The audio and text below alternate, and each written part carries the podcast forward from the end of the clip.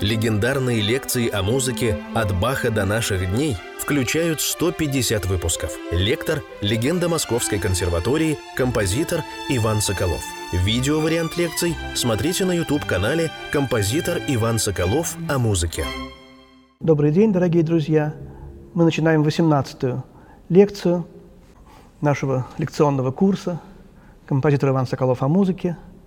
Мы занимаемся хорошо темперированным клавиром Иоганна Себастьяна Баха.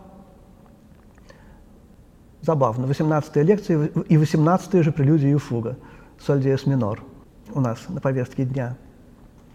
Есть, конечно, некая парность. Ля бемоль мажор, соль диез минор. Вот мы в прошлой лекции рассматривали ля бемоль мажорную прелюдию и фугу. Соль диез минорная связана с печалью. Печалью, видимо, печалью о распятии Христа, печалью о трагической судьбе, если мы посмотрим, так сказать, с человеческой позиции на жизнь Христа, это трагизм. И Бах, как это он обычно делает в страстях, дает в хорах э, какую-то более трагическую картину распятия, а в ариях чаще всего изливается печаль более светло. И вот если прелюдия больше похожа на арию, в которой простыми словами, в ариях Бах использовал чаще всего просто какие-то стихи своих современников, которые писали доступным для прихожан XVIII века языком, и вот это простое, светлое чувство, оно слышно в этой чудесной, ласковой, светлой, печальной прелюдии, которая, может быть, отчасти связана с до диез минорной, четвертой, но она более простая и более такая человечная и смиренная.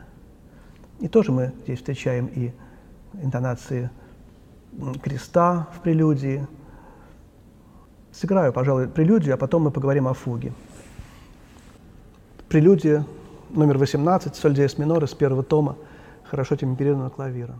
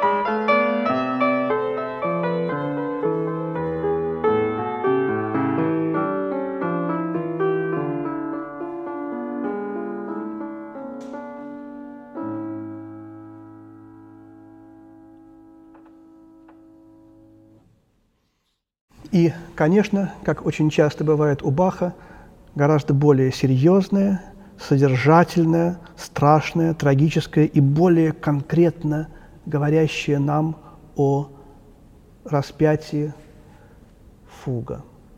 Фуга необычна во многом.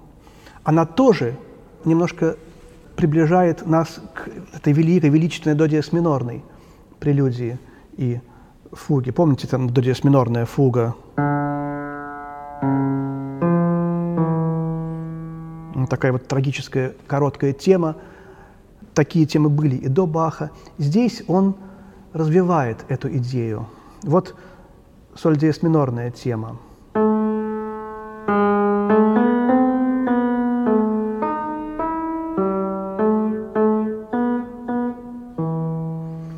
Надо ее подробно рассмотреть. Вначале мы уже догадались, это развитие темы креста, но с заполнением вот этого самого широкого интервала уменьшенной кварты для этой темы. Вторая часть темы, как ни странно, ну это тоже тема креста, но она уже была в соль минорной.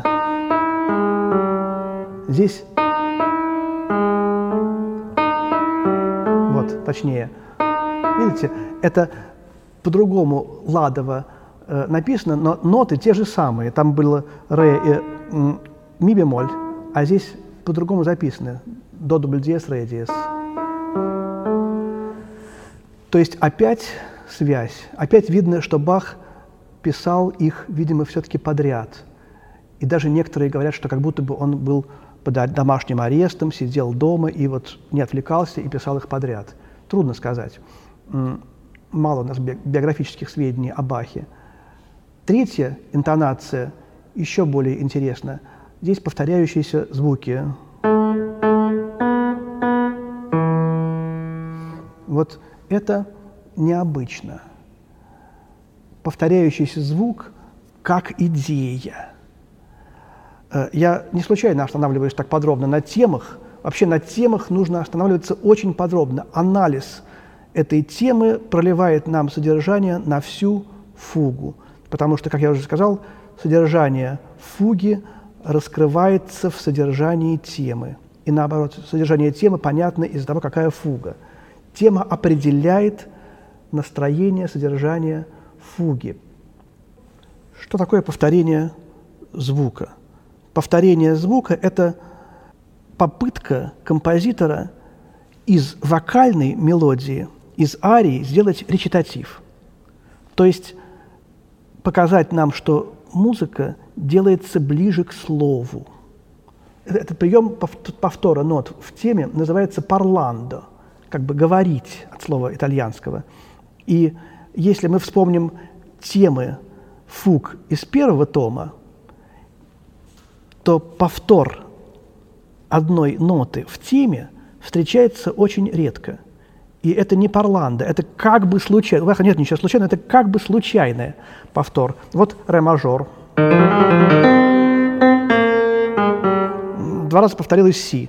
Но мы как бы не заметили, это проскочило. Скоро в ля миноре будет такая же, как бы незаметная повторность. Вот это до повторяется два раза. Но тоже как-то проскакивает, и мы не замечаем. Видимо, это повтор здесь не носит э, семантического значения, а здесь явно носит увесистые такие. Здесь это явно парланда. И во втором томе этот прием Бахом используется очень-очень часто. Уже несколько прелюдий и фуг, потом мы посмотрим, какие. Э, там даже и семь раз повторяется нота, и три раза. О чем это говорит? Говорит это о чем-то. Бах усложнял себе задачу в первом томе. Если мы возьмем Фишера или Кунау, у них очень много повторов. Легче писать музыку полифоническую, когда в одном, одна и та же нота повторяется.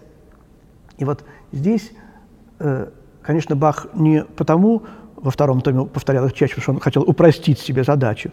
Просто его музыка делается более близкой к разговору, к речи. Она более, больше изображает какие-то слова. Христос на кресте сказал семь слов – Возможно, это и есть фуга о семи словах. Так ее трактует Еворский. В фуге 12 проведений темы, опять же, связь с 12 апостолами. Что здесь интересно? Э, давайте посмотрим чуть дальше. После первого проведения фуги идет ответ, то есть второе проведение темы фуги, а в, в первом голосе противосложение. Здесь очень выразительное первое противосложение, их будет несколько. Э, здесь есть еще противосложение удержанное и неудержанное. Удержанное, которое повторяется несколько раз, и именно если оно повторяется два или больше раз, то оно иногда начинает как бы соперничать с темой по вытеснять, добавлять что-то по содержанию. Вот здесь именно тот случай. И первое, и второе противосложение являются удержанными, и оба очень важны. Сыграю тему.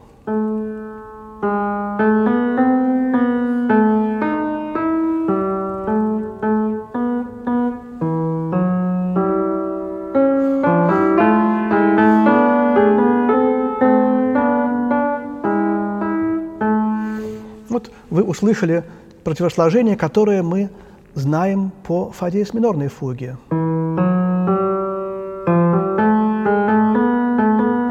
Вот оно. А помните фа диез минорная тема?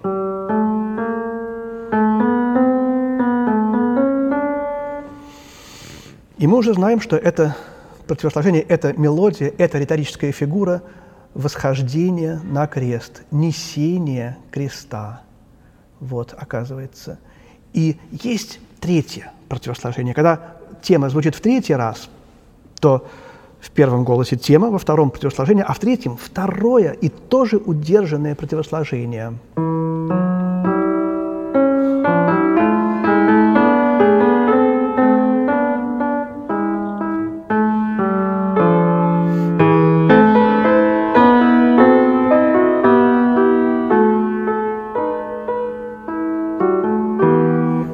Но сыграю его отдельно.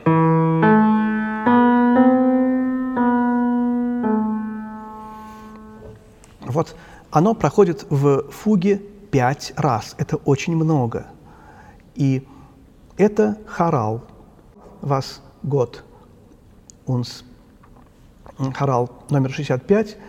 Э, но сам мотив, сама идея, сама интонация,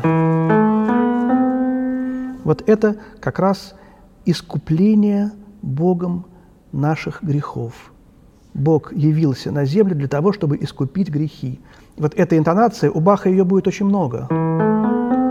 Она говорит о искуплении грехов, и она постоянно в творчестве Баха присутствует. И иногда в другом виде, иногда так мы сразу узнаем какие-то интонации романсов Глинки, может быть, каких-то советских эстрадных песен. Это говорит только о том, как музыка Баха укоренена вообще во всей последующей музыке. Ну, Бетховен, финал патетической. Тоже. И много-много других примеров. Вальс Шопена. Это тоже это же интонация, интонация искупления грехов. И вот посмотрите, как э, развивается фуга суровая, строгая, как строго событие, случившееся на Голгофе. Одиннадцатое проведение, страшные диссонансы. И мы сразу вспоминаем апостола Иуду, который предал Христа и вот здесь Бах делает совершенно невозможное для его времени. Тема проходит в теноре.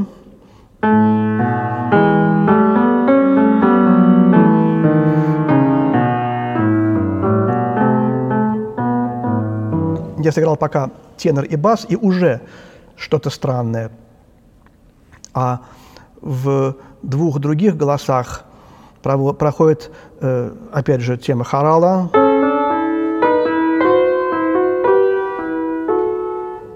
А тема хорала проходит без первой ноты. Что бы стоило Баху написать вот так?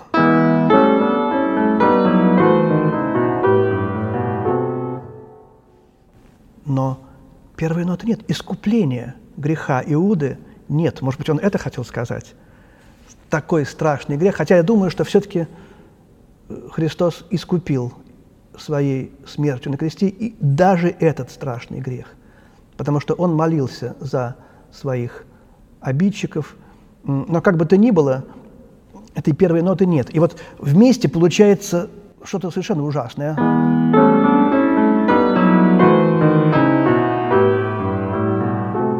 Тут есть переченье между басом и альтом. И вместе с тем такое звучание такой секунды, си диез, до, дубль. А в верхнем голосе си бикар.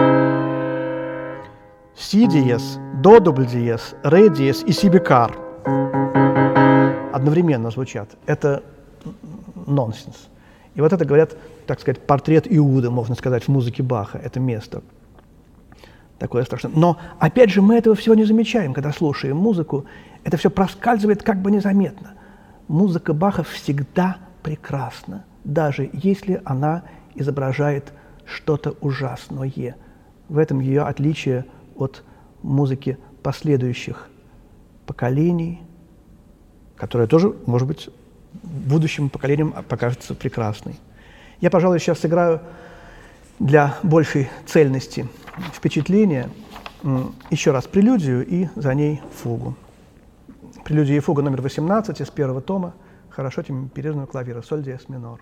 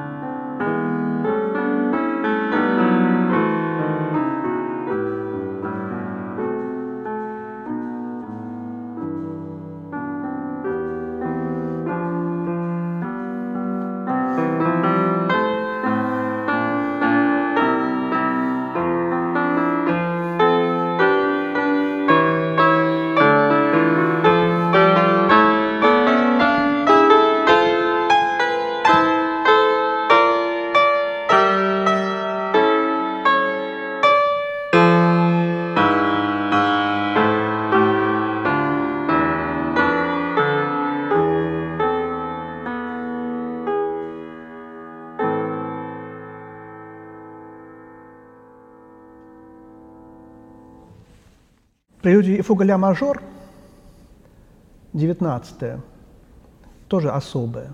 Вот конец первого тома, э, сочинение особое, композитор особый, все особое. Вот. Здесь замечательная совершенно трактовка Еворского. Это три волхва. Это опять, как и Лебель мажор, поклонение волхвов, но другое.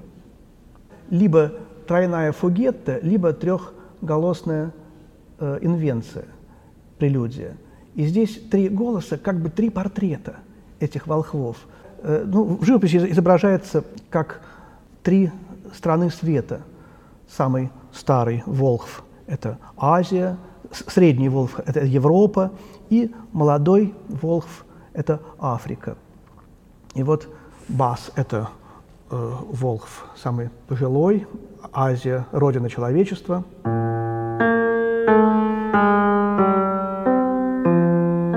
Тут и Соли Дева Глория уже возникла. Верхний голос – это хорал. Есть хорал на эту тему – а средний голос – Африка, молодая страна, которая еще недавно э, стала христианской, и он, этот Волхв, он идет к Христу, но он не в ногу шагает, еще немножко не попадает, синкопированная.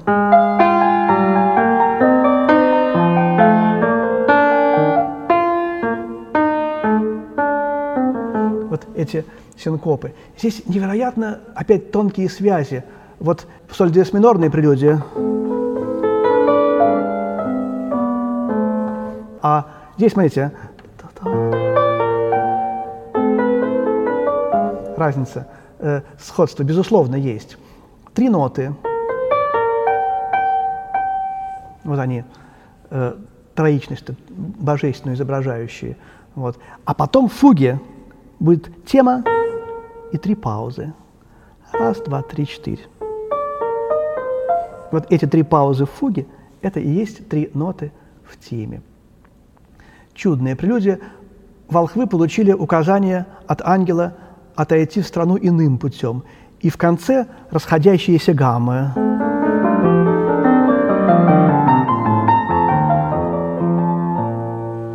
Вот такая, такой конец.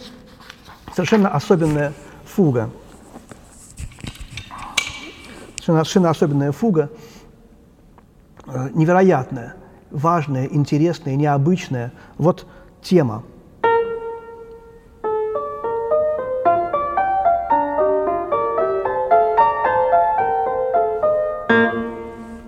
Начало темы. Одна нота и три восьмушки паузы. Что это? Откуда? Что за идея? Идея гениальная. Таких начал не было нота, звук как идея, как мотив. Самый короткий мотив, самая короткая идея. Короче, может быть, только пауза, что у Баха тоже часто встречается. Вот она, пожалуйста, три восьмушки. Бог как троичность в паузе. Не только пауза, с которой начинается тема, там одна пауза, здесь три паузы. Размер 9 восьмых, трижды три. А нота-то это ля. Это по-итальянски ля. А по латыни Бахта именовал свои звуки именно по латыни А, А-дур. А – это альфа, это первая, первая буква алфавита. Альфа и омега называл себя Бог в Апокалипсисе, в Откровении Иоанна Богослова. И вот это портрет Бога, портрет начала всего – а. И, как тоже замечают музыковеды, это похоже на возглас, удивление. А! А! Это а. Вспоминается история о том, как к Станиславскому пришел молодой актер и начал ему свое искусство показывать. Станиславский выслушал и сказал, скажите, пожалуйста, сколько раз вы можете произнести звук «а» э, с различным выражением. Сказал «а», «а», «а», «о». И очень скоро его возможности иссякли.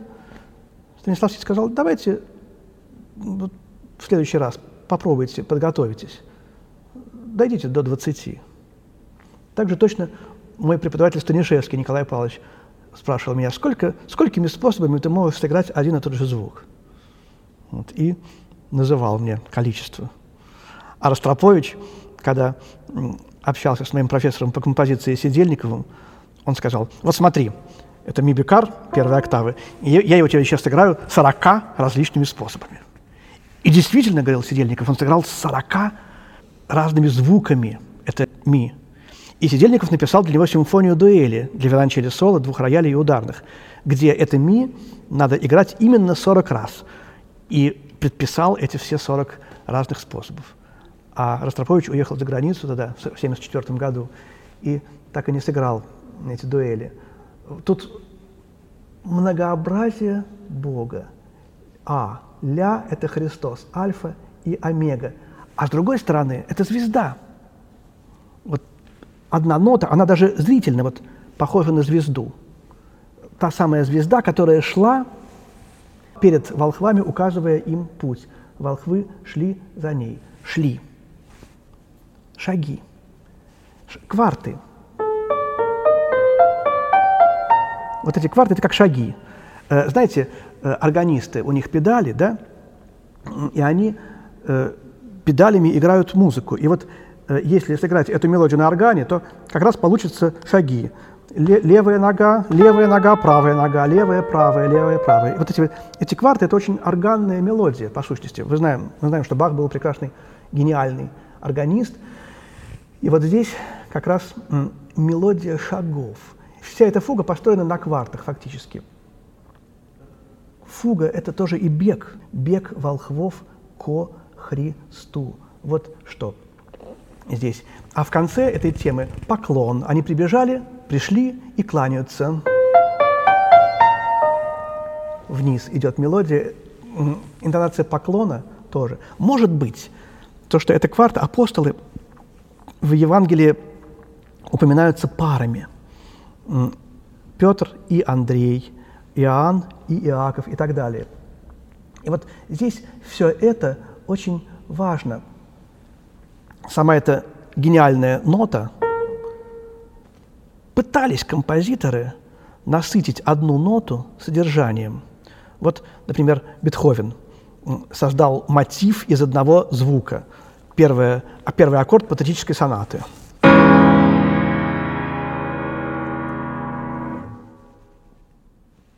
протест против судьбы, а это смирение. Явно что-то другое, явно это отличается. Вот, но здесь все-таки семь звуков. Ему нужен был аккорд. Если бы он написал так, это было бы уже не то. Было бы хуже, явно совершенно.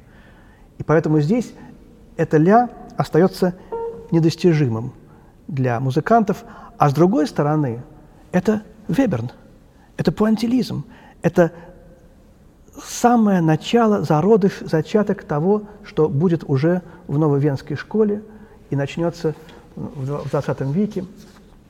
Потом развитие фуги состоит из пассажей, и очень много интересного в этой фуге. Опять эти кварты, они становятся секстами, то есть шаги волхвов становятся все шире. Вот 29 такт. Эти сексты, опять же, они прелюдию напоминают. Вот. А звезда – это нота одна, это ля знаменитая. Она в 44-м такте становится не восьмушкой, а четвертью. Не случайно. Баху ничего не стоило написать восьмушку и поставить еще одну лишнюю паузу. Звезда становится больше, она ниже становится, она приближается, и волхвы приближаются. И в конце, конечно, все расходятся и скрываются от э, Ирода, отойдя в свою страну другим путем. Вот такая вот удивительная совершенно фуга, в которой предвосхищается уже сонатная форма, в которой риторическая диспозиция предвосхищается. Фуга – может быть, имеющая связи и с фугами Стравинского даже, э, Хиндемита. фуга для 20 века очень важная, ля мажорная фуга, 19 из первого тома. Ну, а ля минорная, тоже грандиозная по-своему, э, мы ей закончим нашу 18-ю лекцию. Я ее играть не буду целиком. Она огромная. Ля минорная фуга – это образец типичный для раннего баховского стиля. Э, как-то почему-то угадываются таккаты, и даже Швейцер что-то о ней немножечко такое, так сказать, как бы не то сказал. Он позволял себе, так сказать, говорить, что у Баха не все хорошо, но, конечно, она гениальная, ля минорная, безумно сложная. В ней количество голосов доходит до восьми. Такого нет у Баха даже и в хорошо темперированном клавире, и нигде в клавирной музыке. И поэтому тут надо играть либо с педалью современной на роялях, либо с органной педалью или на каких-то инструментах на позитиве, на э, физгармонии, может быть, каких-то клавишных, клавишных инструментах. Крещение. Воды Иордана. Если воды, значит, будет обращение темы. Естественно, его очень много, этого обращения в э, фуге. Обращение отражения в воде – энергичная прелюдия.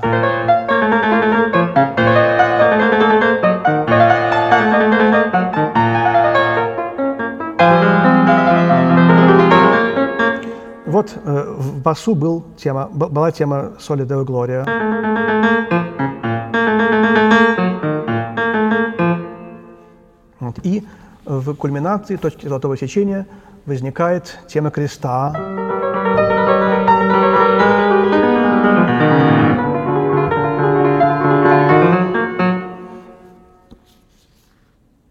конечно, фуга. Длинная, самая трудная, 87 тактов технически. В первом томе таких трудных фуг нет.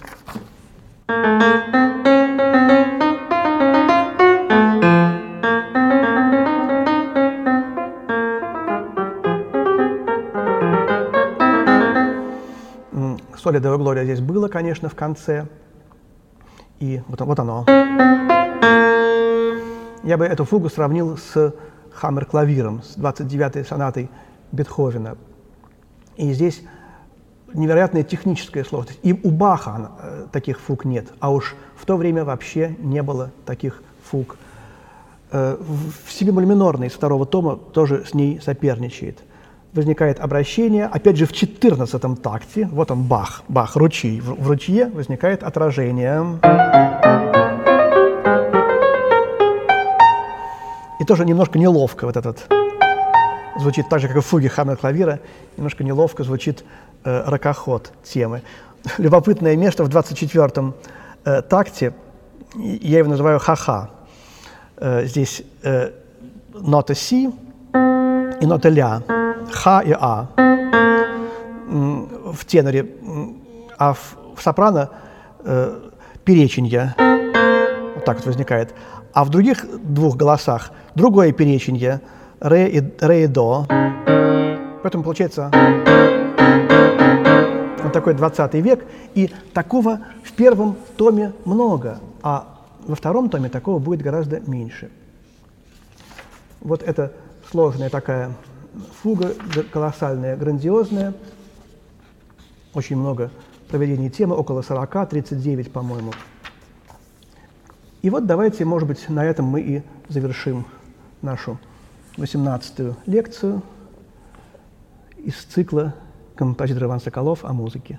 Всего доброго.